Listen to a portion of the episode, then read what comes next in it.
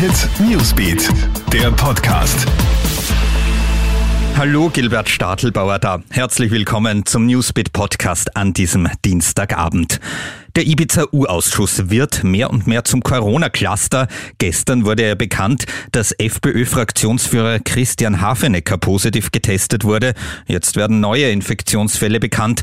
Auch der Grünmandatar David Stöckmüller, Neos-Fraktionsführerin Stefanie Crisper und ein Mitarbeiter der SPÖ sind positiv getestet worden.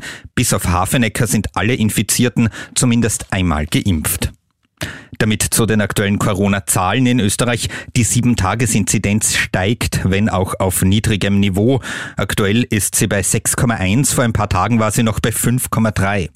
Von gestern auf heute sind 84 Neuinfektionen gemeldet worden. Das liegt über dem Schnitt der vergangenen sieben Tage. Auch die Zahl der aktiven Fälle ist ganz leicht um eine Person auf 1727 gestiegen. Auch in den Spitälern gibt es ein leichtes Plus bei den Covid-Patienten. Keine Überlebenden gibt es nach dem Flugzeugabsturz in Russland. Auf der Halbinsel Kamtschatka im Osten des Landes ist eine Passagiermaschine mit 28 Menschen an Bord bei schlechter Sicht gegen eine Klippe geprallt und ins Meer gestürzt. Und nach dem Schlangenbiss am Klo in Graz ermittelt jetzt das Veterinäramt. Einem 24-Jährigen ist ja ein Python entwischt und durch das Klo in die Nachbarwohnung gelangt, wo er einem Pensionisten in den Intimbereich gebissen hat. Das war schmerzhaft, aber nicht gefährlich, da die Schlange ungiftig ist.